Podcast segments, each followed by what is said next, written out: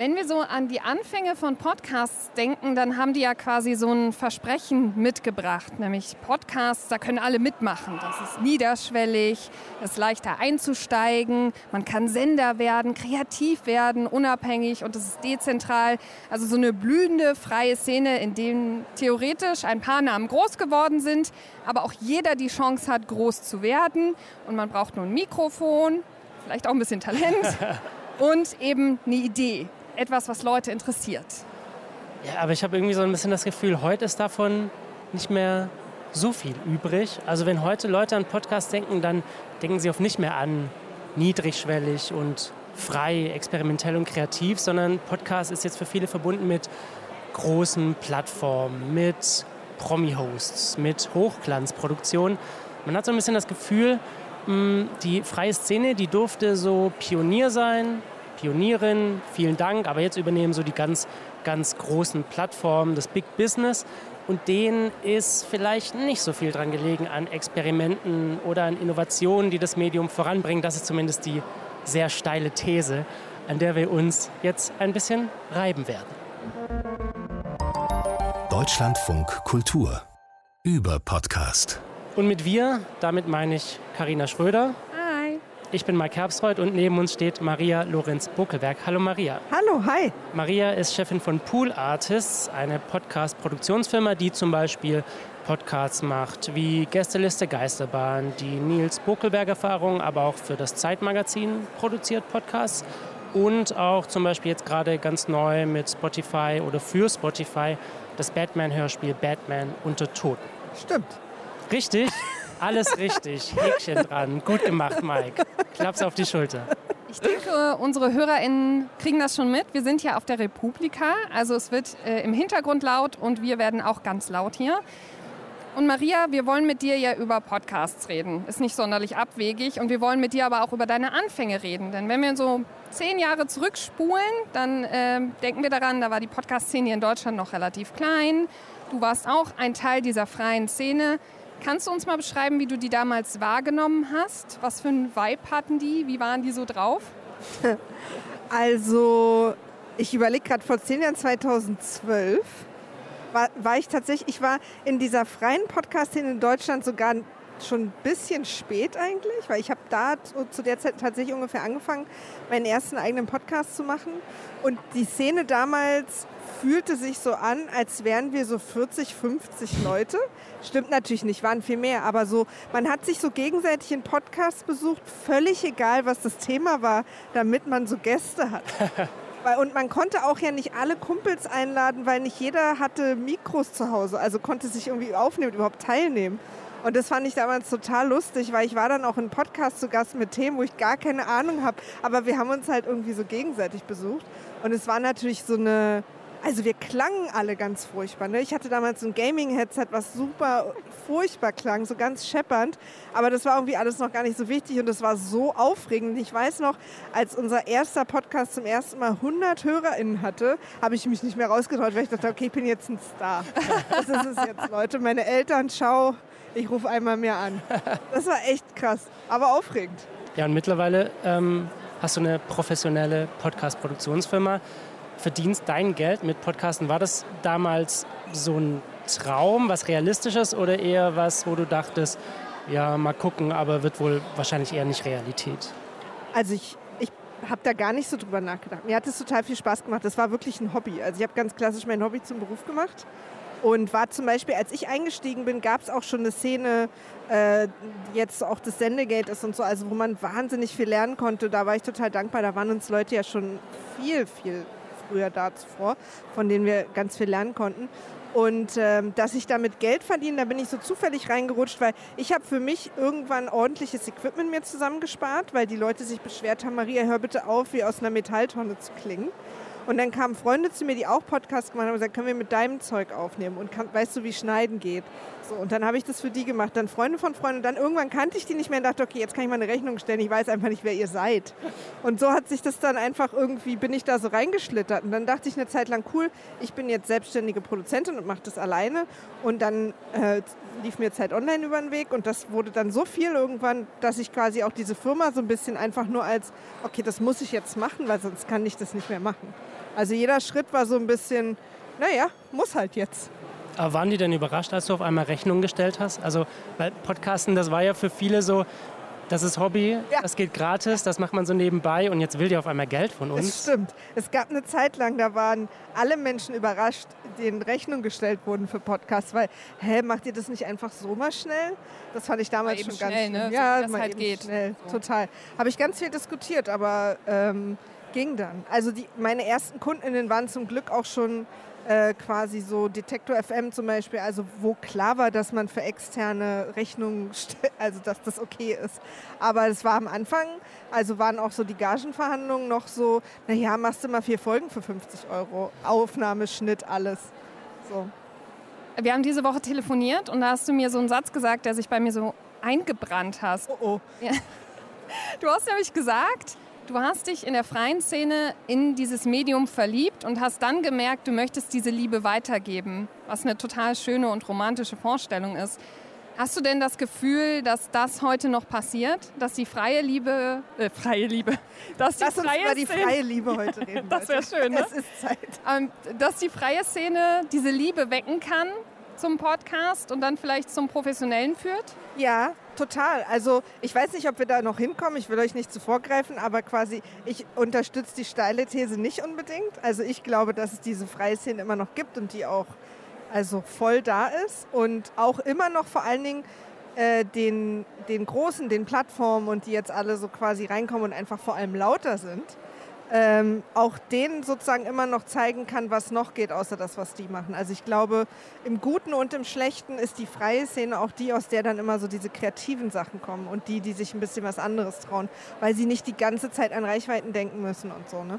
Aber anders gesagt, wenn man heute mit Oh, ich möchte gar nicht jetzt jungen Menschen sagen, ich sage einfach mit Menschen über Podcasts redet, dann sagen ganz viele, ach, das ist doch das, was Spotify macht, ne? Jetzt ist die Frage, Hast du nicht das Gefühl, dass es heutzutage eher normal ist, dass ich den Podcast als Medium kennenlerne über solche Plattformen? Ja, also für manche bestimmt. Aber ich bin auch gar nicht böse drum. Ich kenne ganz viele, zum Beispiel die Nachbarn meiner Eltern, die sind auch über Spotify, weil die haben halt Spotify und hören darüber klassische Musik und sind dann halt über, auf Podcast gelandet. Und das finde ich gar nicht schlimm, weil das war halt für sie einfach der Einstieg über einen Ort, den sie kennen, weil die fangen jetzt nicht an, sich irgendwo eine Podcast-App runterzuladen oder so, weil die gar nicht wüssten, wie und was wo. Und dann sind sie darüber gelandet. Jetzt sind sie halt Podcast-Fans und jetzt gucken sie auch woanders nach Podcasts und hören jetzt auch welche, die gar nichts mit großen Plattformen zu tun haben. Also das ist dann, glaube ich, nur einfach ein anderer Einstieg. Aber ist das nicht irgendwie schade? Also ich, gebe mir immer so viel Mühe, wenn ich über Podcasts rede, dass ich irgendwo mal einmal einstreuen darf, wir dürfen der freien Szene danken. Ja, also voll. doof das klingt, aber ich habe immer das Gefühl, wir vergessen so oft, woher ja. kommt denn der Podcast? Total. Was ist der Podcast? Und gerade diese, diese, dieser Kern, der hat ja auch so was Idealistisches, was vielleicht auch zu so einer Veranstaltung wie der Republika passt, nämlich diesen Gemeingut-Gedanken quasi von Podcasts. Ich bin da absolut bei dir, dass wir der total dankbar sein müssen. Ich bin natürlich auch bei dir, dass es schade ist, dass jetzt der, der, keine Ahnung, Chef der Podcast-Abteilung von Spotify wahrscheinlich nicht jeden Tag zu Hause sitzt und sagt, boah, die Freiszene, nochmal richtig fette Dankeschön und so. Das, also, ne, das ist dann irgendwie, das, das passiert. Ich bin aber, also ich meine, ich frage mich halt, geht es da um Anerkennung, also weil das ist total wichtig und ich glaube aber Leute, es gibt immer noch genug Leute in der freien Szene, die an so Stellen sind wie ich, die dann dem auch regelmäßig dankbar sind und das muss man auch sein, aber es ist ja nicht so, dass die Leute, die nicht aus der freien Szene kommen, keine Arbeit sich machen für gute Podcasts. Ne? Also ich finde sozusagen, da haben dann alle recht und natürlich, aber das ist wieder ein ganz anderes Thema, ja, sind ja die großen Plattformen aus ganz anderen Gründen manchmal problematisch. Ähm, aber ich finde auch wichtig und ich hoffe, dass ich das auch oft genug mache, dass man der freien Szene dankt, weil die haben sich halt einfach zehn Jahre lang, sage ich jetzt mal, den Arsch aufgerissen, falls ich das hier sagen darf, äh, und sich Arbeit gemacht und es nach vorne getrieben. Die wenigsten davon haben damit Geld verdient, sind kreativ gewesen, haben sich Sachen selber beigebracht, haben Geld ausgegeben, haben investiert, Zeit, Kraft, Arbeit und haben sich dann eine tolle Szene erschaffen, aus der die anderen jetzt natürlich schöpfen. Absolut. Aber nimmt man den dann als große Plattform nicht auch so ein bisschen die HörerInnen weg? Also es kann ja niemand, es ist ja immer diese Diskussion, wer soll das alles hören? Das ist, glaube ich, natürlich zum einen Teil Quatsch, also es ist ja Ja. bei den Büchern, wer soll die Bücher alle lesen, aber es gibt ja auch so viele Studien, dass halt du hast schon diese Leute, die sich eh für Podcasts interessieren, die haben dann so ihre ein, zwei Handvoll Podcasts, da rutscht vielleicht mal was Neues rein, vielleicht mal was raus, aber die sind schon so ein bisschen gesättigt. Und dann hast du die Leute, die man neu überzeugen muss von diesen Medien, die reinkommen, aber die halt eben von dieser freien Szene überhaupt nichts wissen, die halt natürlich einsteigen bei den großen Podcasts, über die vielleicht geredet wird und die ja da gar nicht mehr durchdringen in diese Szene. Naja, also mh, eigentlich müsste man jetzt mal richtig, wir müssen uns jetzt hier eine Flasche Wein noch machen und mal richtig in die Analyse gehen. Also zum Beispiel, ich stelle mal ganz ketzerisch die Frage zurück, warum das unbedingt sein muss. Ob nicht sozusagen die freie Szene existieren kann und die Blockbuster-Szene parallel dazu. Also ob es denn unbedingt sein muss, dass die sich immer gegenseitig. Dann glaube ich, ist es ähm, wenn du zum Beispiel eine Autorin aus der freien Szene bist oder ein Autor oder, ein, oder eine tolle Moderatorin oder eine Journalistin oder ne, so, dann hält dich, ist es ja im Moment noch möglich, auch sozusagen deine Inhalte und deine Liebe, wenn du das möchtest, über die auch mit den großen Plattformen zusammenzukommen. Also nicht mit allen, aber mit einigen und sozusagen deine Inhalte weiter verbreiten zu können und dann wiederum den Pfad auch zurück zur freien Szene zu machen. Also ich bin mir gar nicht sicher, also ich denke immer so an Filme, an so eine Independent-Szene und an so eine Blockbuster-Szene. Und ich finde es halt eigentlich total nett, dass die auch, die lernen viel voneinander, die sind aber auch ein bisschen getrennt. Die leihen sich Sachen, Menschen und Inhalte, aber die sind auch ein bisschen getrennt und ich bin mir immer gar nicht sicher, ob das so schlimm ist.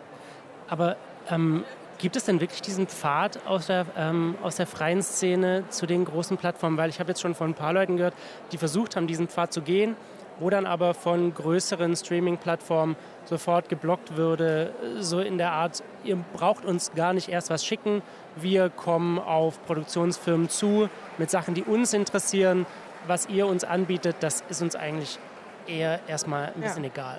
Ja, kann ich jetzt natürlich nicht für die Plattform sprechen. Also ich habe auch andere Erfahrungen gemacht, ähm, dass also wir sind mit kleinen Ideen, wir waren ja auch, also ich meine, wir sind ja auch immer noch nicht riesig, aber auch vor drei Jahren schon mit kleineren Ideen bei großen Plattformen konnten wir mit denen zumindest sprechen. Und wir hatten ja nie die großen Promis so, also das, da haben schon auch Inhalte überzeugt. Aber klar, ich, also klar ist es auch immer schwieriger. Ich bin auch gar nicht, ich will jetzt auch überhaupt nicht die großen Plattformen verteilen. Ich streite mich mit denen oft genug, wirklich. Es ist irgendwie bestimmt die Hälfte meiner, meiner Arbeitszeit oder auch der meiner, meines Teams ist, dass wir uns mit den großen äh, Plattformen streiten, weil wir einfach eine sehr äh, sture Firma sind, die, äh, wenn wir für die produzieren, uns auch sehr, sehr versuchen immer durchzusetzen. Deswegen Also geht es dann um die Ideen, die ihr gern drin hättet, auf die die keine Lust haben? Oder alles Mögliche. Ach, alles Mögliche. Also Produktionsumstände, wer wie bezahlt wird, die Freien, die wir dazu holen. Wir fighten immer, dass sie alle ordentlich bezahlt werden. Und natürlich auch, wem gehört eigentlich was? Ne? Riesenstreitthema. Äh, und wer wird wie genannt und so. Also wir fighten so gut es geht äh, immer mit denen. Das ist tatsächlich ein großer Teil der Arbeit. Und ich will die auch überhaupt nicht verteidigen. Ich, ich versuche sozusagen nur irgendwie ein Szenario erstellen, zu erstellen, immer in meinem Kopf, in dem beide existieren. Ähm, und ich kenne halt den Struggle aus beidem. Also wir arbeiten viel mit Großen zusammen, wir arbeiten auch viel mit Kleinen zusammen und wir kommen auch aus der freien Szene. Und ich will auch überhaupt nicht mehr behaupten, dass ich dann noch dazu gehöre. So, also das, das wahrscheinlich nicht. Also ich hatte auch mit der freien Szene Diskussionen darüber. Also wirst du dann auch von den, bist du ein Sellout für die freie Szene? Ich glaube schon. ja? Ich weiß es nicht. Also ja, also es haben mir Leute vorgeworfen. Ähm, klar, weil wir sozusagen nicht, also weil wir auch mit den Großen zusammenarbeiten. Das ist halt einfach eine Entscheidung, die wir getroffen haben. Äh, und die ist natürlich zum Teil auch wirtschaftlich. Also wir wollen unsere Leute bezahlen und ich, wie gesagt, ich wir versuchen immer durchzufighten, was geht und sind damit mittlerweile auch ganz gut geworden. Wir haben eine tolle Kanzlei und machen das und versuchen dann auch kleinere zu unterstützen, die sich das vielleicht nicht leisten können. Ähm, aber ja, ich versuche mir halt immer ein Zukunftsszenario vorzustellen, wo das quasi beides existieren kann, weil es macht ja keinen Sinn, sich zu wünschen, dass die Großen sich andauernd. Also ich weiß halt nicht genau, ich weiß manchmal nicht, was da so ein Idealszenario wäre. Also was wäre denn so ein Idealszenario für euch, wie die, Kleinen, die Freiszene anerkannt werden könnte?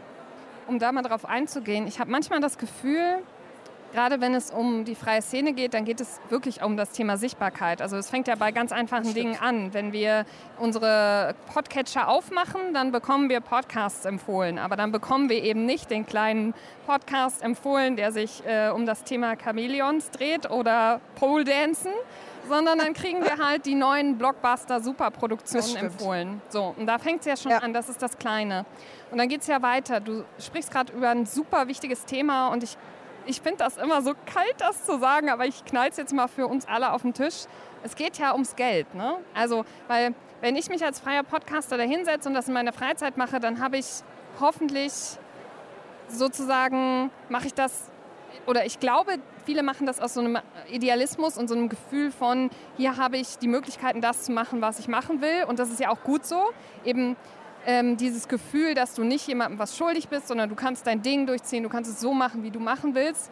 Aber es bezahlt dir halt keiner, außer du kannst halt über solche Möglichkeiten wie Steady, Patreon oder so deine Hörerschaft quasi mit Zusatzcontent oder mit Liebe darum bitten, ein bisschen Geld zu spenden. Ja. Und da sehe ich so manchmal ein bisschen das Problem, dass ja auch große Plattformen, viel geredet, jetzt äh, kurz runtergebrochen, schon was tun könnten, um zum Beispiel Sichtbarkeit zu erhöhen. Man könnte ja auch sagen, es gibt die Kategorien auf der Startseite, wo Indie draufsteht und Voll. wirklich auch Indie Total. gemeint ist. Ne? Total. Also Wie zum Beispiel beim Podcastpreis. Der hatte jetzt die Kategorie Independent, aber das fand ich auch so ein bisschen, da müssen wir auch mal an Independent nochmal ran. Also ich fand das da nicht drin alle nominiert und was war genau. nochmal, aber auch äh, Ich dachte aber bei ein paar Sachen, das ist nicht, was ich als Independent verstehe, ehrlich gesagt. Ja, Piratensender Powerplay zum Beispiel sind ja auch groß, einfach große Namen dahinter. Genau. Also diese Idee finde ich total wichtig, dass, ähm, dass die Plattformen eben Sichtbarkeit erschaffen. Weil natürlich, ihr habt recht, also je größer der Absender ist im Sinne von äh, die Firma oder was auch immer, ähm, desto mehr haben die natürlich Geld für ganz simple Sachen wie PR und Marketing. Ne? Genau. Ne? Und dann wer natürlich am lautesten schreit, wird gerade von Leuten, die jetzt nicht so wie wir so knietief in der Podcast-Szene sind, äh, wird natürlich dann gesehen. Ne? Also die Leute, die jetzt gerade, sag ich mal, so als Mainstream so langsam mal einsteigen und vielleicht irgendwie mal ein Poster gesehen haben, die landen natürlich erstmal nicht bei den Independent-Podcasts. Ich hoffe natürlich aber immer, dass die Großen so gute Podcasts machen, dass dann Podcast-Fans draus werden, die sich dann halt auch mal in, in ihre Lieblingsthemen in die Tiefe wühlen. Glaubst du denn, ist es noch realistisch, dass vielleicht so eine Geschichte wie jetzt zum Beispiel ähm, die Lage der Nation, zwei Typen, die sich für Politik interessieren, treffen sich, quatschen und daraus entsteht eine Firma, die mehrere Leute. Einer meiner Lieblingspodcasts übrigens. Ähm, ist das heutzutage überhaupt noch, geht sowas noch? Ja. Meinst du? Ja, das geht noch. Da bin ich mir total sicher. Ich glaube nur, dass die viele Leute, die jetzt anfangen, einfach ehrlich gesagt nicht besonders kreativ sind. Also das Ding ist, du musst natürlich gucken, also was ein bisschen schwieriger ist, ist zu gucken, was habe ich jetzt noch zu sagen, was nicht schon ganz viele gesagt haben. Habe ich noch eine neue Perspektive? Habe ich irgendwie eine andere Person, die noch, also so, ne, dass man quasi jetzt nicht nochmal genau das Gleiche macht, wo, was sich auch so ähnlich anfühlt. Das ist vielleicht ein bisschen schwieriger, weil da schon eine Menge abgedeckt ist, aber die Menschen sind ja auch so individuell, dass ich glaube, aber das, glaube ich, geht noch. Keine Ahnung, ob das für immer gehen wird, aber das geht meiner Meinung nach doch total.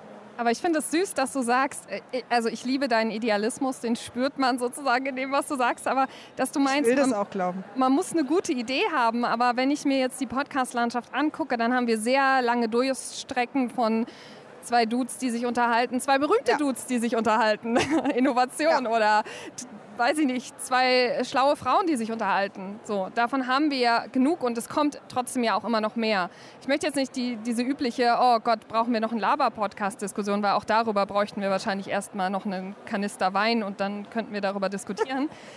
Aber wenn du von Ideen sprichst, ja. dann, dann, äh, also dann frage ich mich so, hm, aber sind denn die großen Plattformen mit ihren finanziellen Mitteln die, die wirklich die Kreativität reinbringen? Weil die könnten ja dann, wenn man zum Beispiel sagt, hey, wir haben Zeit, wir geben Geld aus, wir entwickeln was, wir geben uns an ein Konzept. Und dann kommt am Ende trotzdem wieder ein Gesprächspodcast dabei raus. Ja, ich bin darüber übrigens auch überrascht. Also es gibt wirklich in letzter Zeit irre viele Podcasts, wo ich die erst mal gehört habe und dachte, hä? Wieso habt ihr daran denn so lange gesessen? Also Und gar nicht, das sind lustige Leute, die haben interessante Meinungen, aber da, also was? Das sehe ich absolut wie du. Das ist ja eigentlich, widerspricht sich das total. Die, äh, die Großen könnten theoretisch mal ein bisschen Geld investieren, kreative neue Wege zu gehen. Sind aber natürlich die, die sich am wenigsten trauen, weil sie nur auf Mainstream und Reichweite gucken. So, die Kleinen, die sich das irgendwie trauen, weil sie so ich sag mal, man hat ja auch andere Ziele als Reichweite bei einem Podcast. Ne? Also so zum Beispiel mein erster, den wir hatten, der war einfach, das hat uns einfach total Spaß gemacht. Also ich habe überhaupt nicht daran gedacht, wie viele Leute das irgendwann hören oder ob das wichtig ist oder dass ich damit Geld verdiene. Und da gibt es auch immer noch viele Leute. Ich kenne zum Beispiel einen großen Freundeskreis von Bekannten, die nutzen den Podcast, um sich einmal die Woche irgendwie so zu treffen, auszutauschen und dann quasi ihre Freundesabende nochmal wieder zu erleben. Denen ist das völlig egal, wer das hört. Ne? Also es gibt ja immer noch, das ist das was ich immer noch so schön finde, was du am Anfang gesagt hast, die, die Einstiegsschwelle ist schon immer noch niedrig. Das, was dann danach kommt, wird natürlich immer schwieriger, absolut. Ich werfe jetzt mal den nächsten Player rein, damit wir ja noch einen in die, in die Suppe kriegen. Wir haben die freie Szene, wir haben äh, die großen Plattformen, aber wir haben eben ja eigentlich auch noch äh, sowas wie die öffentlich-rechtlichen. So. Ja. Wir könnten ja auch zum Beispiel sagen, wir nehmen jetzt einfach mal unseren Topf und ähm, geben das freien PodcasterInnen, um was Cooles zu machen. Oder anders gesagt, wir haben die Technik, freie PodcasterInnen könnten auch zu uns kommen und unsere Studios nutzen. Siehst du da noch mehr Potenzial, dass eben auch öffentlich-rechtliche, die ja quasi auch in ihrem Bildungsauftrag, in ihrem Auftrag an sich mit drin haben, dass sie eben auch, äh, sage ich mal, vielleicht nischigere Themen mitbehandeln, dass sie was Aufklärendes haben, dass die vielleicht mehr anpacken müssen? In, in Frankreich ist es ja so, ich habe leider die Prozentzahl gerade nicht im Kopf, aber in Frankreich ist es so, dass ein Teil der äh, Radiosendungen mit extern produziert werden müssen. Eine bestimmte Prozentanzahl darf nicht von intern kommen. Deswegen äh, ist die Beziehung in Frankreich zwischen äh, Radiosendern und Podcast-Produktionsfirmen ganz anders, weil die wahnsinnig viel zusammenarbeiten. Und wir haben auch schon mit einem Radiosender gearbeitet, also mit mehreren schon, aber unter anderem äh, auch einmal für Dunkle Heimat äh, mit Antenne Bayern und ich fand es eine der besten Zusammenarbeiten, weil man so viel voneinander lernen kann. Also weil RadiomacherInnen haben so viel Wissen und ähm, und haben das dann mit uns geteilt. Wir wiederum haben quasi so ein bisschen so einen frischen, wir haben immer gesagt, wir haben denen ganz viel erlaubt, weil für die war ganz aufregend, dass die Folgen unterschiedlich lang sein dürfen und so. Für uns war halt total aufregend. oder? So ja, Simples. Ja, total. Ist das jetzt, mh, hm, ähm, ich glaube, dass manchmal so Partner so ein bisschen voneinander so ein bisschen hm sind. Also ich werde auch oft tatsächlich in Gesprächen wie mit euch als die, die neue Gegnerin von Radio quasi aufgestellt. Und ich fühle das null, weil die schönsten Zusammenarbeiten, die ich hatte, sind mit Radio. Aber ich glaube, dass manchmal daher so eine, so eine Zurückhaltung kommt, vielleicht irgendwie da mal mehr zusammen zu machen. Also ich habe mit vielen RadiomacherInnen gesprochen, die so ein bisschen sauer waren, dass wir jetzt das neue Audio sind, weil hallo, wir haben das schon ewig gemacht. Warum, wieso macht ihr extern jetzt ja die irgendwie, hallo? Äh, und ich finde es so traurig, weil ich will am liebsten eigentlich mit denen quasi mich zusammensetzen. Bei uns äh, in der Firma arbeiten noch Leute, aus dem Radio kommen, weil das ist halt einfach, da können wir uns doch gegenseitig, also Leute. Du bist so ein bisschen die Friedensbringerin heute hier. Also du möchtest alle irgendwie in den Arm nehmen und alle zusammenbringen. Ja, und deswegen.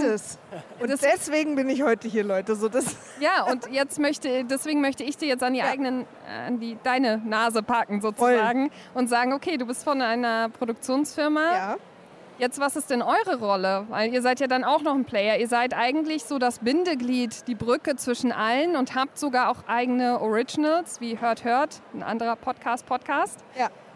Aber was könntet ihr denn vielleicht tun?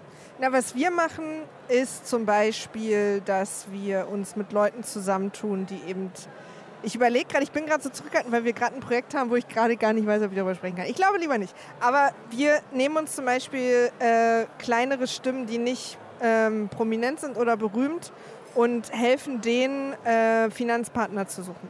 Das machen wir schon seit Jahren. Also sind da sozusagen das Bindeglied zwischen denen ähm, und stellen dann Konzepte vor und geben denen sozusagen Zugänge, die sie nicht hätten, bei Sachen, an die wir glauben und die wir toll finden.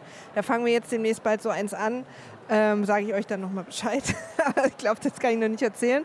Oder was wir auch machen ist, dass wir aus unserem Netzwerk, wir arbeiten ja auch mit ganz vielen Freien zusammen, einfach auch Leute hier und da mal irgendwie denen juristisch unter die Arme greifen, wenn sie zum Beispiel mit jemandem größeren fighten ähm, und, äh, und versuchen auch Leute aufzuklären und denen er zu erklären, wenn ihr einen Vertrag kriegt von einer großen Plattform, dann ist der verhandelbar, auch wenn sie sich so benehmen, als wäre das nicht so und so weiter und so fort und versuchen uns auch durchzusetzen. Und tatsächlich gibt es auch gerade Bewegungen in der Szene, dass, sich, dass wir uns ein bisschen zusammenschließen, um eben irgendwie auch gemeinsame Interessen zu vertreten gegen wirklich größere Leute und dann eben äh, Freien vor allen Dingen auch zu helfen. Ähm, wie viel seid ihr eigentlich dann als Podcast-Produktionsfirma Dienstleister und wie viel könnt ihr selber eure Dinge mit einbringen? Also ich weiß zum Beispiel von einer Podcast-Produktionsfirma, die müssen sich mit Aufträgen über Wasser halten, die ihnen vielleicht nicht so wahnsinnig viel Spaß machen. Das sind aber eben ja. die großen GeldgeberInnen und wo dann auch schon so ein bisschen Frustration aufkommt, weil man sich, sich das vielleicht anders vorgestellt ja. hatte. Man hatte Lust auf Experimente, auf aufwendige Dinge, die einem aber niemand finanziert. Wie ist das bei euch?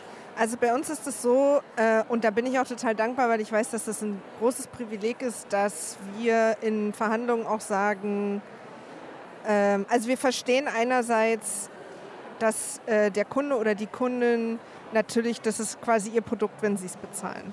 Aber sie müssen auch wissen, wenn sie uns reinholen, gibt es bestimmte Sachen, da bestehen wir drauf. Also sei es halt, dass alle ordentlich bezahlt werden, sei es, dass äh, die Audioqualität stimmt. Das ist für uns super offensichtlich, ist für die aber wirklich oft nicht. Ja, gib dem doch ein Handy mit, der soll dann da an der Autobahn irgendwas, weiß weiß ich. So, und, äh, und weil so wie wir es machen, wird es dann natürlich kompliziert. Also wir versuchen PartnerInnen zu finden, äh, und in den ersten Meetings direkt klarzumachen, dass wir eine starke Meinung haben werden. Und es wird immer relativ schnell klar, ob das gewünscht ist oder nicht. Und wenn das gar nicht gewünscht ist, kommt es oft nicht zu einer Zusammenarbeit. Und damit sind wir tatsächlich fein. Ähm, und das ist aber ein Privileg, was wir haben. Also, dass wir dann auch sagen können, also dass wir auch in Vertragsverhandlungen sitzen und sagen, ich verstehe eure Seite, aber das können wir so nicht machen. Das machen wir so einfach nicht. Und da geht es jetzt nicht um grundsätzliche Sachen, weil ich verstehe auch den Dienstleistungsaspekt, aber da geht es halt um Rechte, da geht es um den Schutz von den Freien und so weiter. Und wenn es dann, und, aber ich sage euch mal eins und das sage ich euch allen da draußen, wenn ihr mit gekauftem Selbstbewusstsein und das wirklich, ich bin dann nach außen ruhiger, als ich dann innen bin in so Situationen, wenn ihr einfach auftretet und sagt, ich bestehe darauf, dass das so gemacht wird und das auch erklärt, warum also euch gegenüber sitzen ja auch Menschen, die sind anders drauf in der großen Firma, aber es sind auch Menschen. Und wenn ihr dann sagt, das kann ich so nicht, in den meisten Fällen sagen sie dann am Ende, okay, komm. Also wirklich, wir haben schon Sachen durchverhandelt bekommen, die anfingen, die Verhandlung mit, könnt ihr einfach komplett vergessen, haben wir hier noch nie gemacht im Haus, machen wir auch nicht. Und dann haben wir uns einfach durchgesetzt und erklärt, warum wir das brauchen oder nicht brauchen. Und dann ging das meistens irgendwie. Also ich will einfach sagen, seid da auch mutig und fightet für euch und fragt auch, also lasst euch von anderen helfen, ruft irgendwie Produktion zum wie uns an, holt euch einen Tipp, wir sagen da nie nein. Also das, da kann man sich auch sozusagen ein bisschen helfen. Und, ähm, aber wir haben halt das Glück, dass wir tatsächlich bei bestimmten Sachen sagen, nee, wir, wir sagen auch, nee, wenn Leute zu uns kommen, auch mehr als man denkt mit Ideen, also auch Kunden in große Firmen, wo die, die eine Idee haben, die einfach, an die wir überhaupt nicht glauben wo wir sagen, nee, das hört einfach kein Mensch. Also der Klassiker, große Firma will einen Podcast über ihre Firmengeschichte machen. Das hört kein Mensch. Niemand hört das. Und wenn die nicht quasi beratungsoffen sind, weil wir würden denen dann ja ein Konzept schreiben, wir haben ja auch Ideen und wir haben auch AutorInnen, ähm, und sie sagen, nö, es soll aber die Geschichte der Firma sein, dann sagen wir, ja gut, dann aber dann nicht mit uns. Und das ist natürlich extrem toll, dass wir das können. Ja, ich glaube auch, das kann wahrscheinlich nicht jeder. Und jede und ich glaube auch vor allem, dass ähm, wenn die großen Plattformen mächtiger werden, noch mehr Geld reinbuttern, dann wird das wahrscheinlich immer schwieriger werden, oder? Für kleinere Podcast-Produktionsfirmen, für auch die freie Szene da vielleicht mal was durchzusetzen, wenn man jetzt noch nicht zum Beispiel so einen Namen und Renommee wie Pool Artists hat, was man gern will, weil dann sagen die ja auch so, ja, dann gehe ich halt zum nächsten und die machen das dann so, wie ich das will. Ja, ja, ja, andererseits, mhm. ich würde da zum Beispiel so ein bisschen widersprechen, weil wir müssen uns ja nicht nur einig sein, Mike. Frechheit. ähm, insofern, dass ich denke, wir geben Plattformen so eine Macht, indem wir immer sagen, ihr habt das Geld und ihr habt die Ressourcen und ihr bestimmt, wenn wir das so ausdrücken. Ich glaube halt, auch wenn die das nicht gern zugeben wollen, sind natürlich so Plattformen auch abhängig davon, dass halt kreative Köpfe kommen und was machen. Weil sonst hören wir noch mehr Gesprächspodcasts und Gesprächspodcasts. Ich weiß nicht, ich muss mich echt fast ein bisschen entschuldigen. Ich hacke zu sehr auf Gesprächen rum. Ich mag Gespräche, das möchte ich kurz mal erklären. Aber ich glaube wirklich, dass man das, was du mit dem Selbstbewusstsein hast, auch im Hinterkopf haben kann, wenn man seine Ideen verwirklichen will, dann findet man vielleicht auch andere Partner, nicht nur die großen Plattformen, wo man vielleicht auch die Finanzierung stemmen kann und kann sich selbst treu bleiben und muss sich nicht nur diktieren lassen, was andere machen. Selbst wenn es eine kleinere Firma ist. Also Werte zählen ja trotzdem noch was, hoffentlich da draußen. Im Kapitalismus. Also ich, also eine Hoffnung, die ich habe, ist, wenn so Firmen wie wir fighten, dass zum Beispiel selbstverständlich wird, dass der Name der Produktionsfirma äh, im Abspann genannt wird dass das dann sozusagen auch den Leuten, die dann nach uns kommen, vielleicht eine kleinere Firma haben oder nur einzelne ProducerInnen sind, äh, auch hilft, weil es dann einfach standardiger wird und die diesen Fight vielleicht nicht mehr fighten müssen. Äh, natürlich ist es aber auch so, dass viele sich dann sich nicht trauen oder denken, scheiße, wenn ich jetzt fighte, dann verliere ich diesen Job vielleicht. Und das ist natürlich total real. Und deswegen meine ich auch, dass man vielleicht in so Situationen, das ist natürlich keine, kein Allheilmittel, aber sich dann auch Hilfe sucht, dass man guckt, ah, guck mal, da war auch so eine kleine Produktionsfirma, die hat was mit dir gemacht, ich rufe da mal an und frag mal, dass man sich dann natürlich keine äh, Vertragsinhalte verrät, aber dass man irgendwie, habt ihr da irgendwie einen Tipp oder wie kann ich mich da durchsetzen oder so.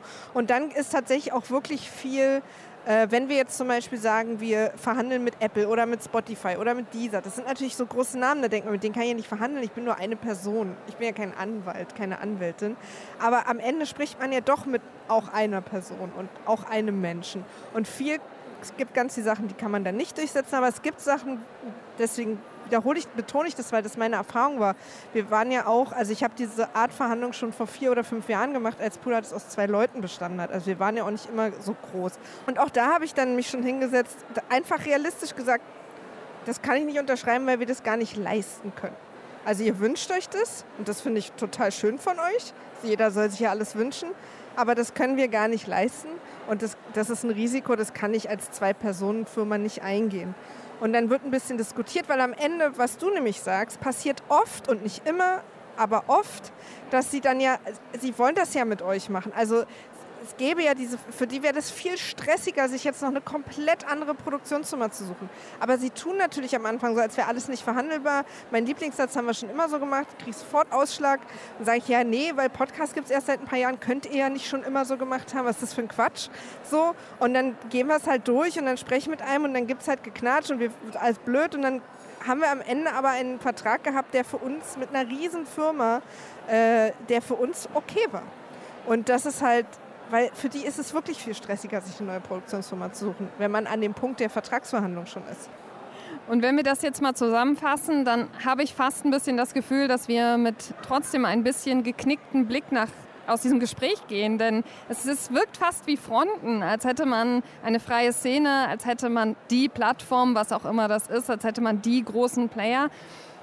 Und wenn wir uns da jetzt irgendwie über sowas wie Handreichung unterhalten, dann können wir zum Beispiel auf sowas wie die Republika schauen und dann könnte man denken, solche Messen, solche Treffen, solche Veranstaltungen, vielleicht nicht unbedingt die Republika, sondern eben auch andere, könnten ja das Bindeglied sein. Man könnte ja sagen, hier ist es wichtig, dass sich eben die verschiedenen, hoffentlich nicht Fronten, weil da, das ist mir schon ganz wichtig. Ich möchte nicht, dass am Ende das hier rauskommt, dass es nur irgendwie so verhärtete Gegner sind, sondern wenn, wenn da der Austausch entstehen müsste, dann müsste es ja eigentlich die Plattform einfach nur geben. Jetzt ist nur die Frage, wer kann die denn, wer kann das denn machen, die zusammenbringen?